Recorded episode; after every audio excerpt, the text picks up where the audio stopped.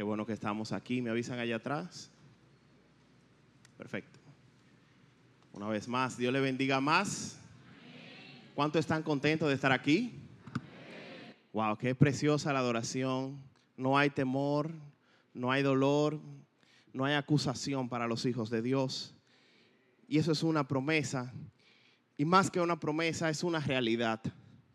¿Sabías que hay dos tipos de promesa?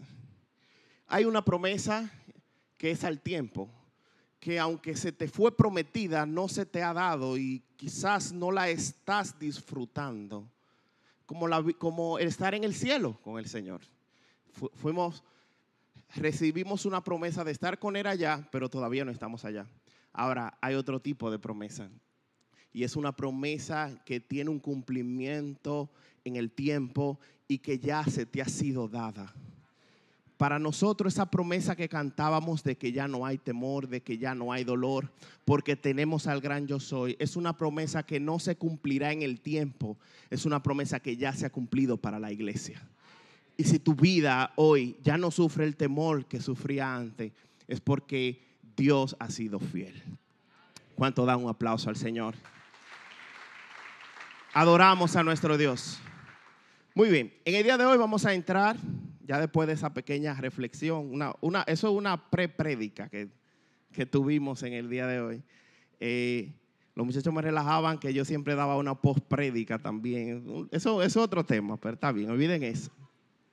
Muy bien, en el día de hoy vamos a hablar, abrir la palabra de Dios. Es un honor para mí realmente exponer el mensaje de las escrituras. Y hoy vamos a hablar de un, tema muy, un texto muy conocido y es el Salmo 23. Quiero hablar del Salmo 23. Eso es lo que Dios ha puesto para nosotros en el día de hoy. Quiero que vayan allá. Salmo 23. Yo creo que es el texto más conocido que existe en el mundo. Más que Juan 3:16. Porque aún los judíos y el oriente reconocen el Salmo 23. Quizás no reconocen Juan 3, Juan 3, 16. Es el texto, este, este salmo, este es el capítulo de la Biblia más conocido. Este salmo es riqueza, allí hay riqueza, hay poesía y es belleza. Y sobre esa poesía, sobre esa belleza es la que veremos hoy, pero primero vamos a orar al Señor. Padre, te bendecimos, te honramos, te damos la gloria, te hemos dado la gloria con la adoración. Ahora te vamos a dar la gloria por medio de tu palabra. Te pido que ella nos hable. Rogamos para que ella nos cambie.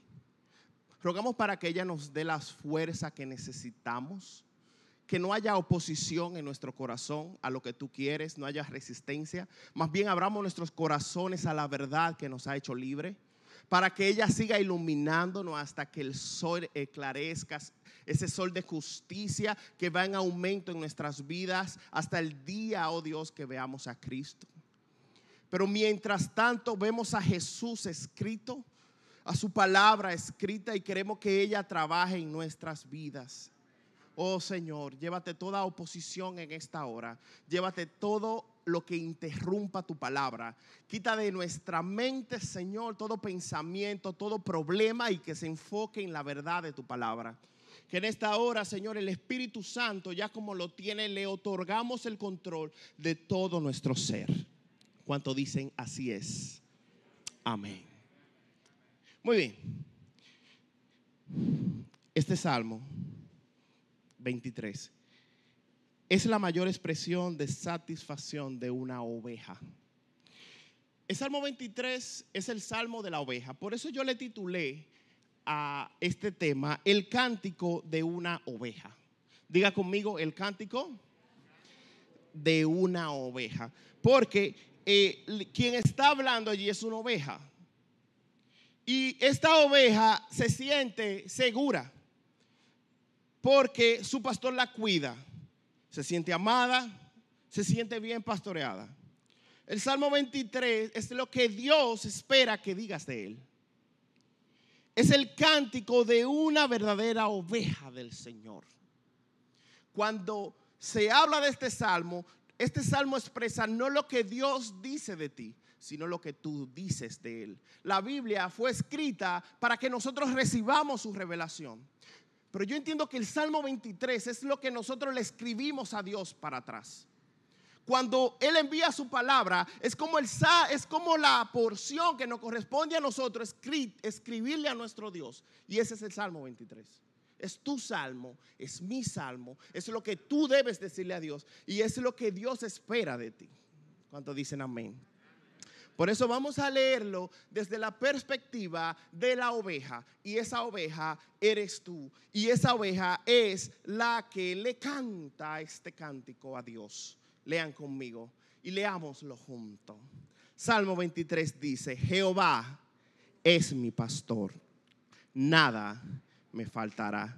En lugares de delicados pastos me hará descansar junto a aguas de reposo me pastoreará, confortará mi alma, me guiará por sendas de justicia por amor de su nombre, aunque ande en valle de sombra de muerte. No temeré, que dice, porque tú estarás conmigo. Tu vara y tu callado me infundirán aliento. Aderezas mesas delante de mí en presencia de mis angustiadores. Unges mi cabeza con aceite. Mi copa está rebosando. Ciertamente el bien y la misericordia me seguirán algunos días, todos los días de mi vida. Y en la casa de Jehová moraré por largos días. ¿Cuánto da un aplauso a esa palabra tan hermosa? Ya no podemos ir de aquí. Yo creo que ya podemos orar y no podemos ir. Es preciosa esta palabra. Ahora, ¿ustedes alguna vez se han preguntado eh, el por qué somos comparados con una oveja? O sea, ¿por qué Dios permite que el, el animal con el que es comparado el hombre como, como su hijo, como aquel que él guía, sea una oveja. Y no, porque no fuimos comparados con un oso, un león, con cualquier otro animal que tú digas, wow, pero yo si fuera del reino animal, yo fuera un toro. O una culebra, una cosa rara. Pero ¿por qué una oveja? Y yo quiero que sepan que esto no es casualidad.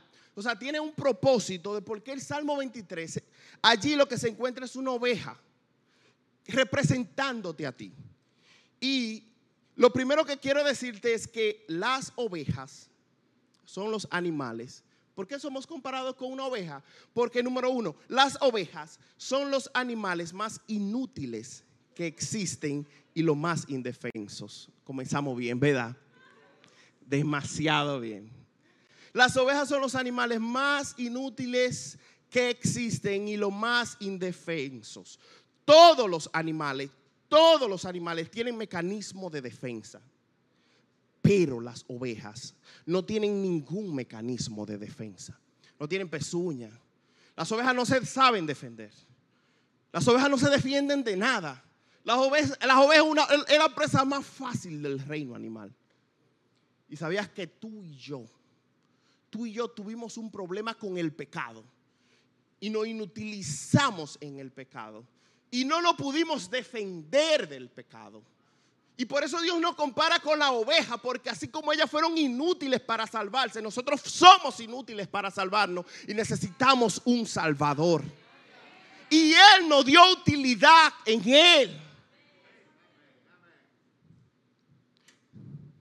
Otra cosa es que las ovejas son los animales más desorientados del reino animal. Se pierden muy fácil del rebaño y no saben cómo retornar. Ese es el animalito, óyeme, todos los animales no necesitan pastor. Pero una oveja se desorienta fácil si oye cualquier ruido de que hay otros animales que quieren cazarla o algo, se desorienta fácil y se pierde fácil del rebaño. Yo creo que se parece a nosotros. Nosotros nos desorientamos por cualquier cosa. Cualquier cosa nos quita la paz. Cualquier cosa nos quita el gozo. Cualquier cosa nos quita a nosotros el enfoque del camino que vamos llevando en Cristo. Nos desorientamos fácil. Podemos estar aquí en la iglesia, la palabra cae en nuestra tierra, la recibimos con gozo, pero los afanes de la vida vienen y ahogan esa palabra. Así son las ovejas desorientadas y así somos nosotros. Otra cosa, las ovejas son, son animales semiciegos. Las ovejas, al verse solo a dos o tres metros, no pueden ver su pastor. Si una oveja está a dos o tres metros de su pastor, no lo puede ver. son animales semiciegos. Y se parecen mucho a nosotros en este aspecto. Prácticamente ellas no ven a su pastor. Ellas lo que hacen es que oyen a su pastor. Oyen su voz, oyen las pisadas del pastor y oyen la vara del pastor cuando dan en la piedra para que ella escuche en el camino que le está siendo dirigido y caminando. Y así ellas seguían. Nosotros andamos no por vista, sino por qué. Porque por fe andamos y no por vista. El camino de las ovejas es un camino de fe que y la fe es lo que produce el oír. La fe viene por el oír. Y en este caso de nosotros, la fe que nosotros producimos en seguir a Cristo viene por el oír las pisadas de Él. Hoy tú no estás viendo al Señor, pero si estás, si estás escuchando al Señor. ¿Cuántos lo creen? Y estás siendo guiado por el Señor. Otra cosa, las ovejas son los animales más tontos del reino animal. Sí. Aún después de grande, en su vida adulta, no saben distinguir la comida ni cómo escapar del peligro. No saben distinguir, el bien y el mal. O sea, las ovejas, si no son guiadas por un pastor, ellas comerán cosas que la pueden matar. Hongos, plantas venenosas, entre otras cosas. Es un animal que no sabe distinguir lo que le conviene y lo que no le conviene. Ellas, el, trabajo del pastor es guiarla de pasto a pasto, de un lugar a otro, para que ellas puedan comer una buena comida. Porque si la dejas a ella, se intoxicará y morirá instantáneamente. Y nosotros no sabemos distinguir entre el bien y el mal por nosotros mismos. La Biblia dice que le llamamos a lo malo bueno y le hemos llamado a lo bueno malo. Y cogemos las cosas malas como cosas buenas. Y así andábamos en nuestra vida pasada. Andábamos sin Dios, sin esperanza, en pecado, en oscuridad. Y entendíamos que estábamos bien. Estábamos orgullosos del pecado que estábamos comiendo, que estábamos consumiendo hasta que el Señor llegó y nos dio el discernimiento a través del Espíritu Santo y hoy, por su gracia, tú puedes distinguir el bien y el mal. Cosa que el mundo no sabe hacer. Pero la iglesia puede distinguir el bien y el mal. Y por último, algo que dije ya, las ovejas son el único animal que no puede andar o sobrevivir sin un pastor. El ser humano también necesita a Dios para vivir, porque en Dios está la vida. Y la vida era la luz de los hombres. Y cuando esa vida llegó a los hombres, le dio vida. Cuando el hombre se alejó de Dios, de su pastor, murió. Pero cuando vuelve y se acercó, el Dios de los cielos en gracia le salvó y le dio vida. Y hoy tienes vida porque eres guiado. Y, hoy y ahora dice Romanos 8 que vivimos guiados bajo la guianza del Espíritu. Los que son hijos de Dios son guiados por el Espíritu de Dios. Quiero hablarles sobre la experiencia de David como pastor de ovejas. Y yo quiero que conmigo vayan a Primera de Samuel 17:34. Por favor. Primera de Samuel 17:34, vamos a ver la experiencia de David como pastor de oveja. Porque ustedes saben que David fue quien escribió este salmo. Y también David fue pastor de ovejas, las ovejas de su padre, a los 17 años, quizás antes. Ya David iba guiando esas ovejas de tierra en tierra. Y en un momento David iba a enfrentar a Goliat. Sabemos la historia, sabemos lo que Goliat dijo. Y David enfrentó a Goliat. Fue valiente. Y dice, David respondió a Saúl, al rey, tu siervo era pastor de las ovejas de su padre. Y cuando venía un león o un oso y tomaba algún cordero de la manada, o sea, alguna oveja, salía yo tras él y lo hería y lo libraba de su boca.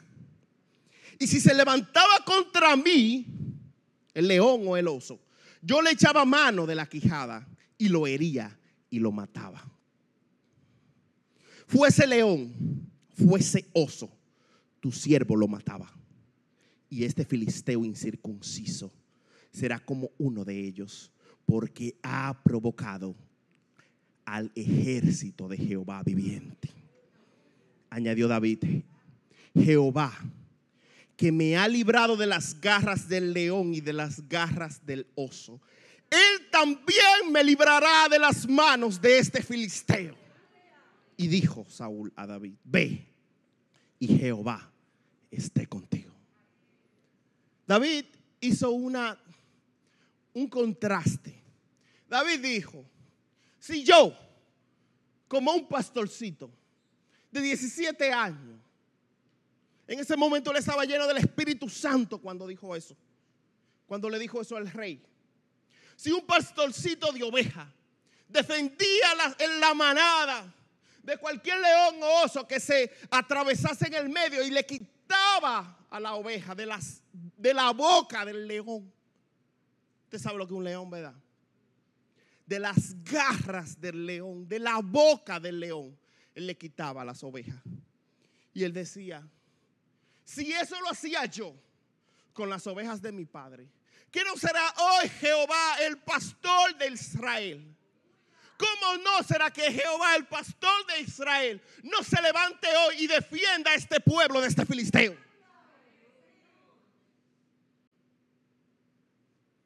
Y sabemos la historia. Sabemos la historia. O sea que David fue pastor de ovejas, pero nosotros, pero aún él viendo sus incapacidades, vio cómo libró las ovejas de su padre. Entonces él decía, ¿cómo entonces Dios no cuidará más de nosotros si es el Todopoderoso? Y por eso él se consideró David. En un tiempo después, cuando él estaba escribiendo el salmo, los salmos, él dijo, yo soy la oveja del Salmo 23. Y yo quiero que tú digas, yo soy la oveja del Salmo 23. ¿Cómo tú te sientes hoy? ¿Estás pasando por un proceso quizás de tristeza, donde te sientes inseguro? Donde quizás se, te ha ido la paz por algo? Recuerda que tú eres la oveja del Salmo 23. Por eso le titulé así, el cántico de una oveja. Escuchen esto, este salmo ya le dije, no se trata de cómo Dios nos ve, más bien de cómo vemos a Dios. ¿Qué estás cantando hoy? Debes entonar un cántico de confianza porque tienes un buen pastor. Y yo quiero que leamos el Salmo 23, 1. Jehová es mi pastor, nada me faltará. Dígalo conmigo de nuevo, Jehová. Nada, pero créalo. Yo quiero que lo diga que lo cree, créalo. Jehová.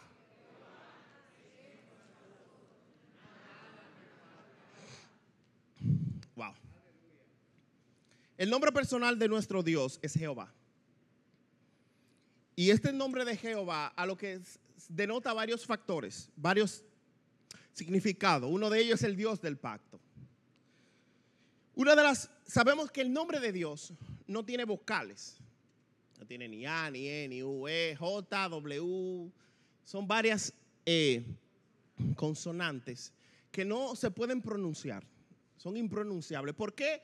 ¿Por qué así el nombre de Dios? ¿Por qué Dios se nos revela de esta forma? Para que nosotros no utilicemos su nombre en vano. Pero, ¿qué pasa? Que los antiguos, para darle un poco de significado a este nombre, le, agregaron ciertas vocales. Y por eso ese nombre ellos lo titularon como Jehová. Sabemos que ese mismo Jehová es el Yahweh. Y este nombre de Jehová a lo que alude que ese nombre Jehová es que Él es autosuficiente.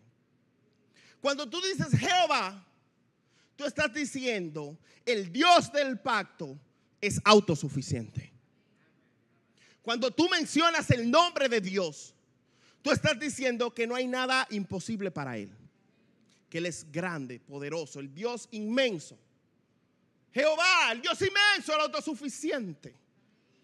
A mí me gusta que el texto no comienza diciendo, Dios es mi pastor, nada me faltará. No, el texto comienza diciendo, Jehová es el autosuficiente, es mi pastor. ¿Por qué no dice Dios? Porque hay miles de dioses. Hay miles de dioses. Si, dijera, si dijera Dios es mi pastor, puede ser Mahoma, Confucio y todos esos dioses que existen. Y el Dios personal que nosotros tenemos en nuestro corazón. Pero allí dice Jehová es mi pastor, quien pastoreará nuestras vidas, el Señor Jehová del pacto. Ese será nuestro pastor. Jehová es mi pastor, es decir, cuando dice es mi pastor, Jehová es mi pastor, lo que quiere decir que todas las virtudes de Jehová ahora la vamos a tener dispuesta para nuestro beneficio como pastor. No sé si ustedes me están entendiendo. Jehová es mi pastor. Ahora, el Dios que es sobre la creación, cuando yo pienso en Dios como Jehová, yo pienso en un Dios que está en los cielos, en un Dios autosuficiente, eterno, el creador, el que está allá arriba. Pero cuando yo lo veo como pastor, trascendente se llama eso, el Dios trascendente que está allá. Pero cuando yo digo es mi pastor, entonces yo lo bajo aquí a la tierra y lo hago inmanente y lo hago parte de mi vida. O sea que el Dios Todopoderoso ahora es parte de mi vida y está aquí conmigo por medio del Espíritu Santo. ¿Cuánto dicen amén? Wow. Oh, poderoso eres tú, Señor. Cuando David, hay un contraste entre Dios y David. Cuando David pastoreaba las ovejas, David tenía una característica era que era valiente. Enfrentaba a cualquier león o oso, no importa el tamaño. Ahora, quien pastoreará nuestras vidas es el Señor. Y Dios entonces utilizará no solamente su valentía para pastorearte, Dios utilizará su poder. Dios utilizará para pastorearte su gloria, sus tres personas de la deidad, su deidad, Padre, Hijo y Espíritu Santo, están disponibles para ti. Yo no sé si tú te has sentido inseguro en algún momento, pero si algo trae, si, si, fuera el Salmo 23 como una pastilla, una medicina, que al yo recitarla debe traer paz a mi corazón. Jehová es mi pastor. Él me pastoreará y por eso dice nada me faltará. El término pastor denota cercanía. Un pastor de oveja estaba cerca de sus ovejas, estaba al lado de sus ovejas sus ovejas lo escuchaban, él se sentaba cerca de sus ovejas, él hacía muchas cosas por sus ovejas que vamos a ver más adelante. Y cuando Dios se revela como pastor, está revelando la persona de Jesús que se encarnó y vino aquí a la tierra y vimos su gloria.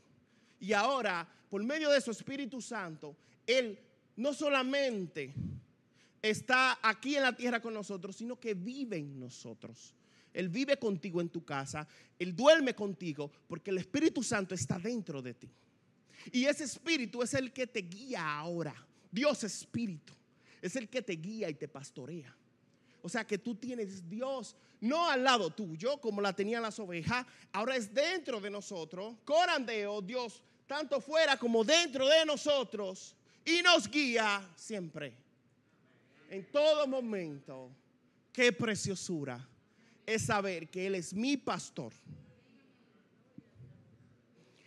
Él ha decidido, el Dios de los océanos, el Dios de los montes altos, el Dios de toda que creó toda especie de ángeles, de árboles. El Dios que está allá arriba, Él ha decidido visitarme personalmente para siempre y estar con nosotros todos los días de nuestras vidas mientras estemos en esta tierra. Y el elemento que con el él hace eso es siendo el Dios pastor de nuestras almas. Porque él sabe que nosotros siempre vamos a necesitar un pastor. Y por eso Dios, en su infinita gracia, gracias, te da el Espíritu como pastor y te da figuras de personas que te guían. Tenemos un pastor en esta iglesia que es que nos guía y Dios lo hace así, porque Él hace una representación de lo que Él es con nosotros. Esa es la belleza de Dios. Y eso es lo que Dios ha venido a hacer, el pastor de nuestras almas. Dice, porque el alto, así dijo el alto y sublime, el que habita la eternidad allá arriba, cuyo nombre es el santo. Yo habito allá en las alturas, habito en la santidad, en luz inaccesible. Yo habito allá donde están millares de querubines rodeándome, donde ninguna, ningún ojo puede penetrar. Pero también dice que Él habita con el quebrantado y humilde de espíritu, para hacer vivir el espíritu de los humildes y para vivificar el corazón de los quebrantados. Tú necesitas dos cualidades para tener a Dios como pastor quebrantamiento y humildad. Él no guía ovejas que no estén quebrantadas. Él no guía ovejas que no estén humilladas de espíritu. Por lo tanto, si esos dos elementos se dan en ti, tú puedes decir, Jehová es mi pastor. Hay otro término que dice el texto y es nada me faltará. Ahora, nada te faltará. Dice, ¿cuál es? Entonces yo hago una pregunta. Yo me puse a pensar, ¿cuáles serían las provisiones del pastor? Nada me faltará. Entonces, ¿cuáles serían esas provisiones?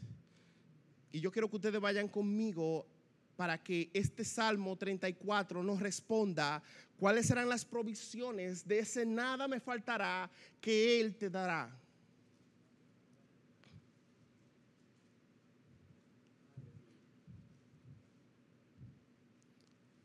Salmo 34, 9. Vemos cuáles son las provisiones del pastor. Dice, temed a Jehová, vosotros sus santos. ¿Y qué dice? Pues nada faltará a los que le temen. Los leoncillos necesitan y tienen hambre, pero los que buscan a Jehová no tendrán falta de ningún bien. Y aquí se encuentra la palabra clave. Dice que no tendrán falta de ningún bien. Ahora, yo le hago otra pregunta a ese texto y te la hago a ti. ¿Alguna vez te ha faltado algo? ¿O te falta algo?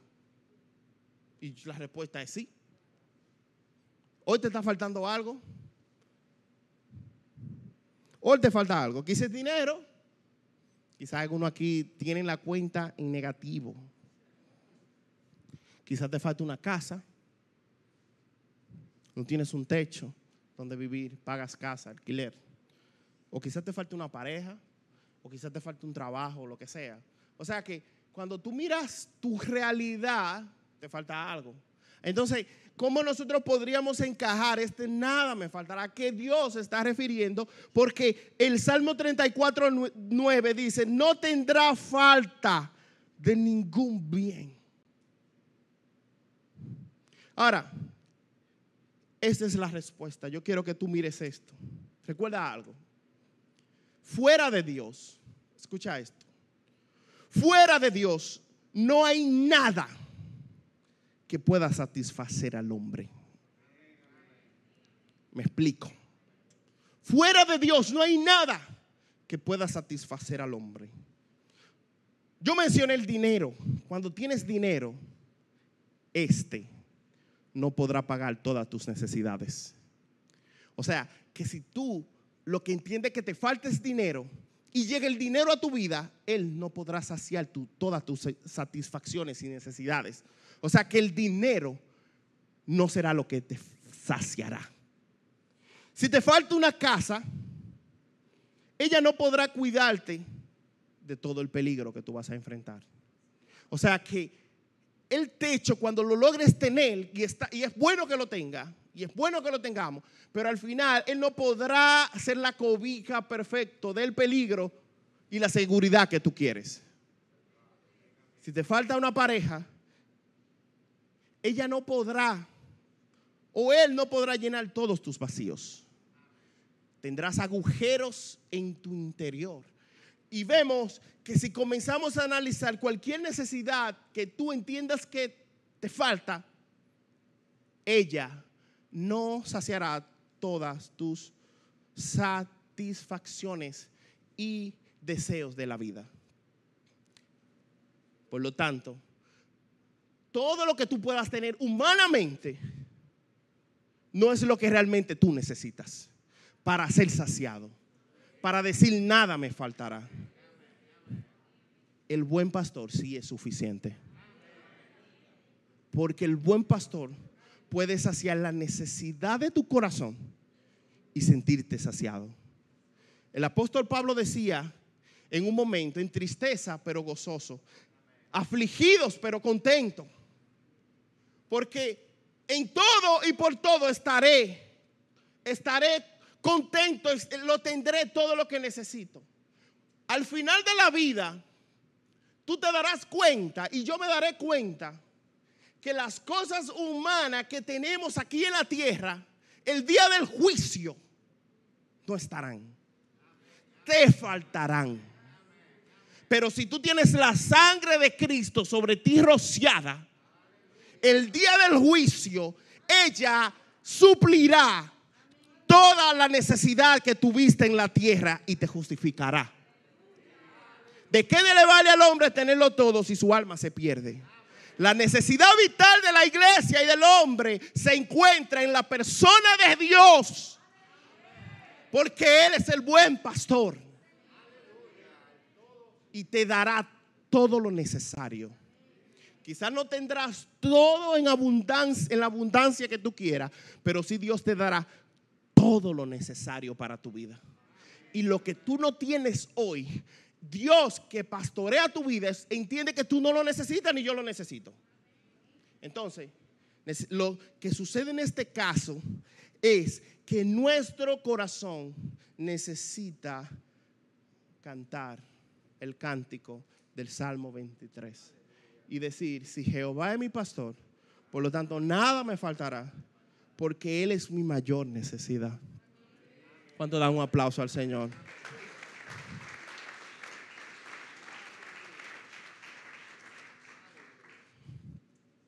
Hay dos cosas que dice aquí, en el, texto que vamos a leer. Y es que no me faltará seguridad y descanso. Y lean conmigo el Salmo 23.2, por favor.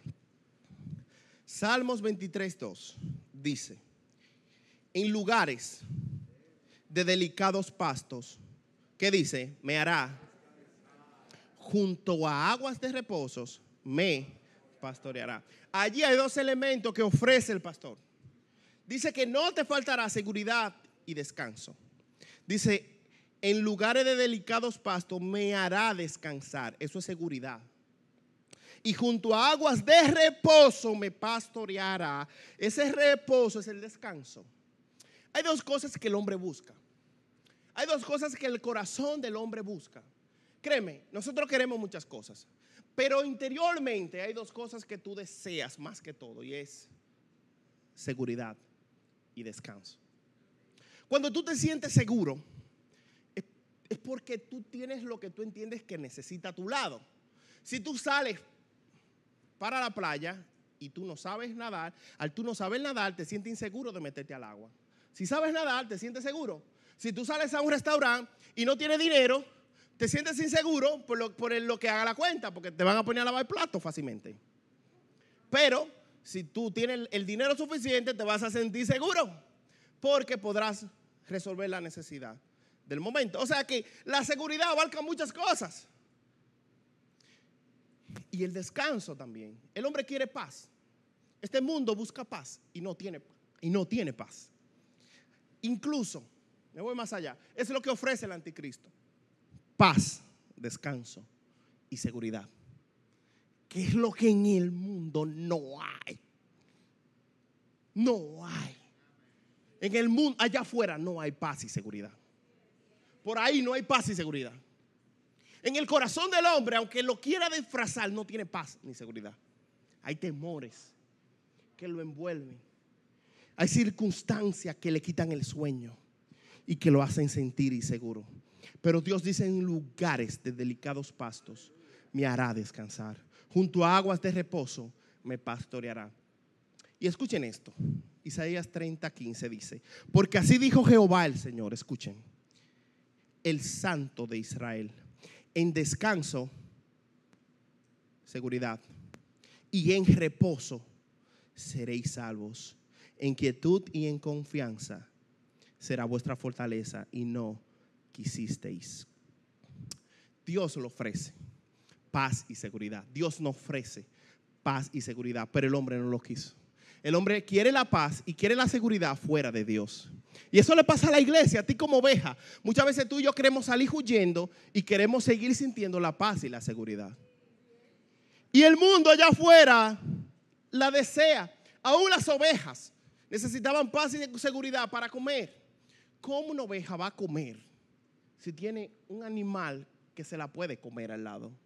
¿Cómo tú vas a comer, a sentirte seguro, a sentirte confiado, en paz.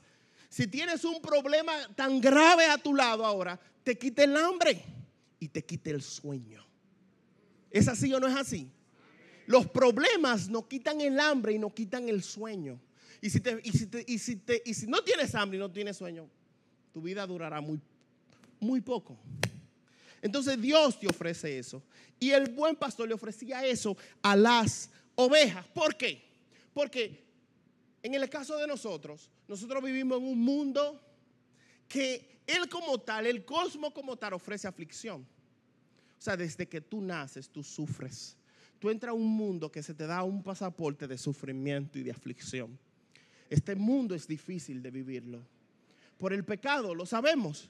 Y por eso Job dijo, pero como las chispas se levantan para volar por el aire. Cuando tú prendes una fogata y suben chispas para el aire, así ese fueguito chiquito que sube, te lo han hecho. Así el hombre nace para la aflicción. O sea que el mundo está diseñado para que sufras. Para que no haya paz y no haya seguridad. Ese es el mundo, hay depresión, ese es el mundo, hay muerte, dolor, necesidad, trauma, hay sinsabores. ¿Quién sabe lo que tú estás pasando ahora y lo que yo estoy pasando? ¿Cuál es la necesidad que tenemos?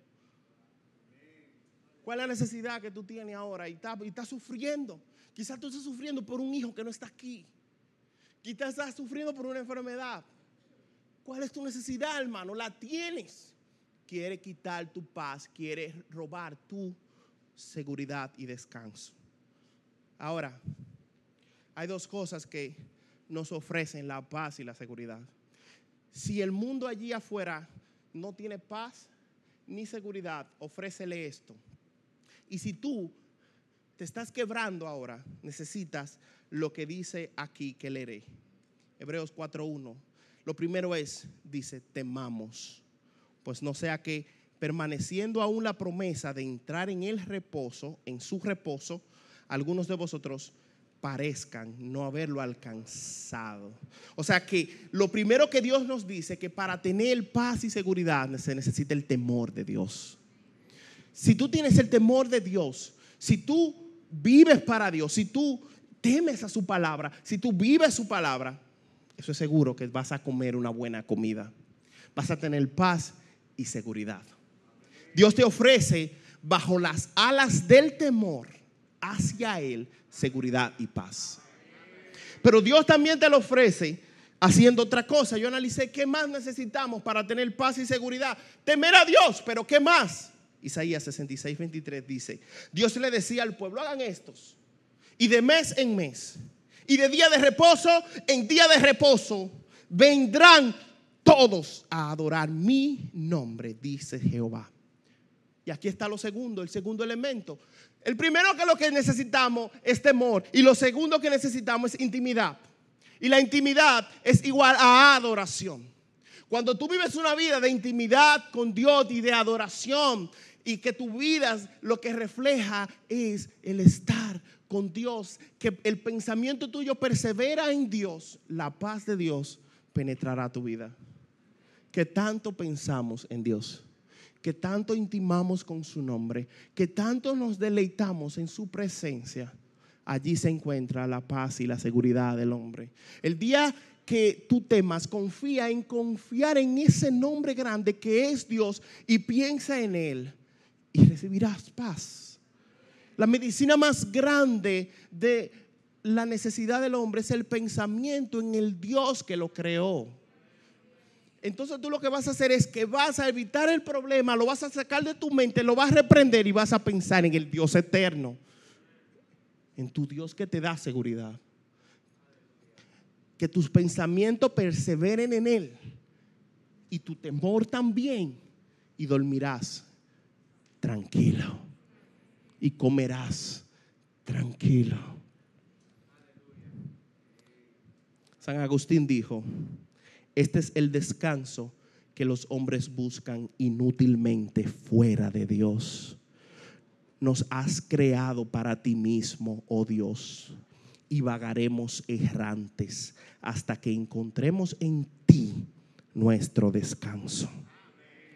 Diga conmigo, Jehová es mi pastor. Jehová es mi reposo y mi seguridad.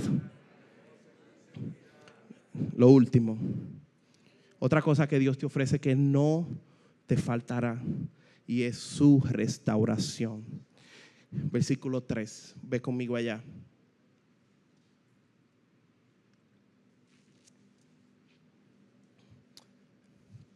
Versículo 3 dice, Salmo 23, 3 confortará mi alma. Me guiará por sendas de justicia por amor de su nombre. Y yo quiero concentrarme en este versículo. Y yo no, no, había forma de tratar los seis versículos de este texto, porque son muy extensos. Y me concentré en estos tres. Y cuando miré este texto, confortará mi alma. Yo sé, Señor, que tú eres mi pastor y que nada me faltará. Y dice que por lugares de delicados pastos me hará descantar junto a aguas de reposo, me vas a pastorear. Pero dice, confortará mi alma. Me guiará por sendas de justicia por amor de su nombre. Y me enfoqué en esa palabra, confortará. El confortará mi alma. La palabra hebrea aquí lo que significa es traer de vuelta traer de vuelta. Y eso es necesario para una oveja, porque hay varios tipos de ovejas, hay diferentes, habemos diferentes tipos de ovejas, pero necesitamos ese versículo. De nada valen los otros dos textos, el uno y el dos, sin el tres. No por Dios, sino por ti. Y lo voy a explicar ahorita. Pero primero quiero explicarte de esto de traer de vuelta cuando entendamos primero los tres tipos de oveja, las tres clases de oveja que necesitan ser restauradas, o sea, traer de vuelta. Lo primero es que hay, hay un tipo de oveja que necesita ser, traída de vuelta o restaurada y es la oveja testaruda. ¿Conoce usted alguna oveja testaruda? La oveja testaruda en ocasiones se pone terca y quiere irse por su propio camino. Quizás si tú vas a tu casa y miren el espejo, podría encontrarte cara a cara con una. Somos testarudos. Y nuestra terquedad nos hace desviar. Por eso dijo el necio en su corazón que no hay Dios. Y muchas veces Dios quiere tratar áreas con nosotros como ovejas. Dios quiere, Dios quiere guiarnos en áreas de nuestras vidas y nosotros no lo dejamos. Somos tercos, hermano. Tenemos que recibir una palabra una y otra vez para poder entenderla. Y aún así, llegamos a viejo con base maña. Y mientras más viejo, más mañoso. O sea, terquedad en el corazón del hombre. A veces caemos en el mismo pecado, a veces caemos en la misma situación, a veces tenemos los mismos problemas, incluso los mismos defectos siempre. Los defectos delante del hombre están hechos para permanecer con ellos. Delante de Dios, tus defectos están hechos para ser restaurados por Dios. Porque Dios, el objetivo de Dios es transformarnos, es cambiarnos, no es dejarnos igual. Pero nuestra terquedad, oveja testaruda, hace que el proceso sea más difícil y a veces imposible porque nosotros nos rehusamos al cambio. Y cuando entonces somos testarudos, terminamos y nos apartamos un poco del rebaño y volvemos y nos apartamos. Pero en ese apartamiento caemos en la segunda tipo de oveja y es la oveja extraviada. Cuando eres terco, puedes terminar extraviado.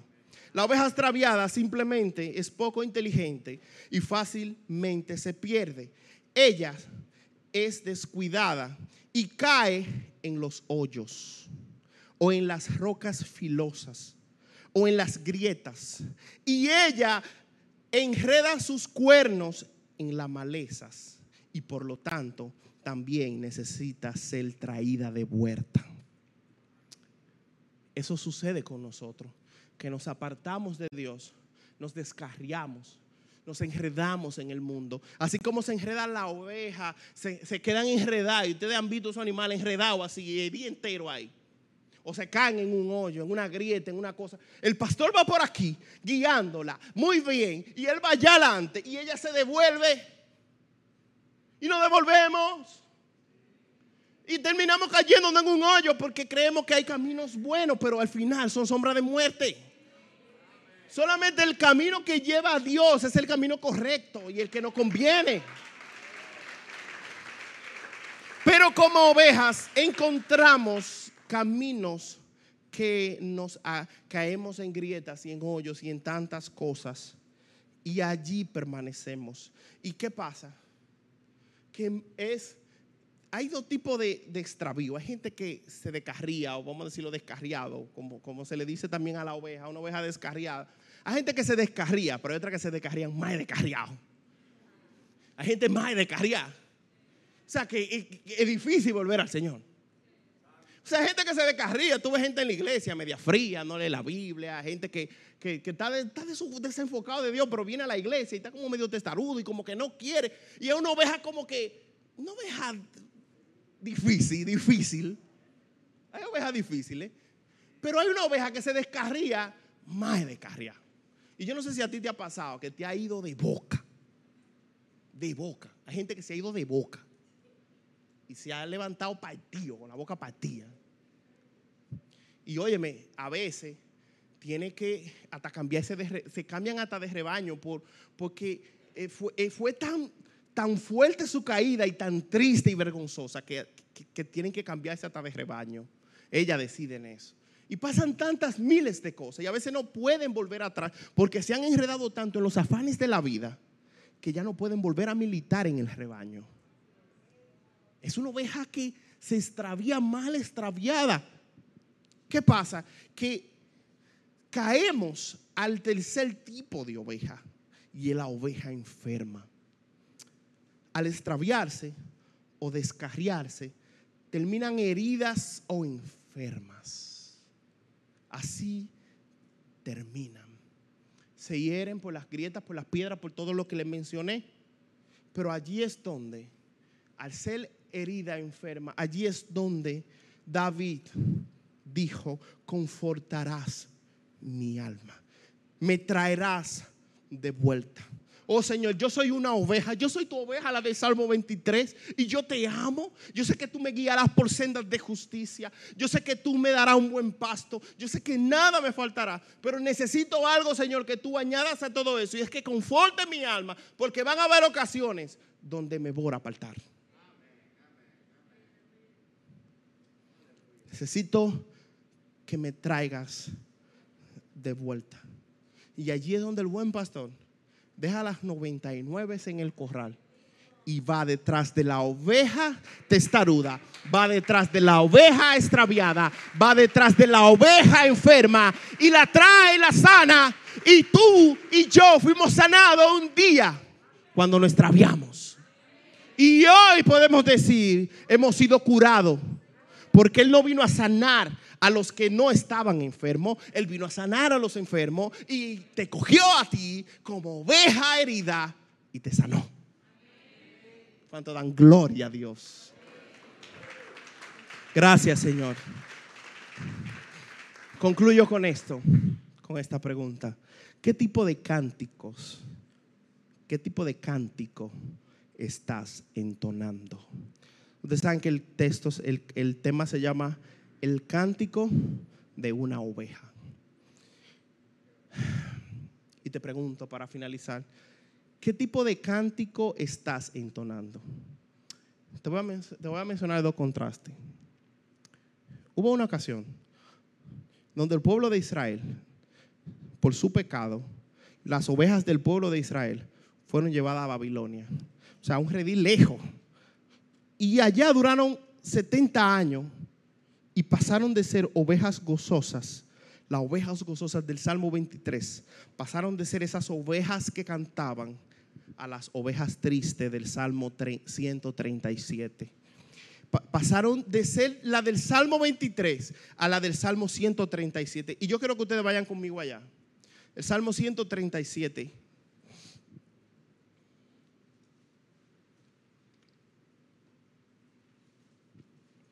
Del 1 al 4. Esta oveja allá en Babilonia, triste, desolada, estaban, eran esclavas de, de, uno que era un pastor asalariado que no amaba las ovejas. Y ellas cantaron este cántico y dijeron, junto a los ríos de Babilonia, allí nos sentábamos y aún llorábamos, acordándonos de Sión. Sobre los cauces en medio de ella colgamos nuestras arpas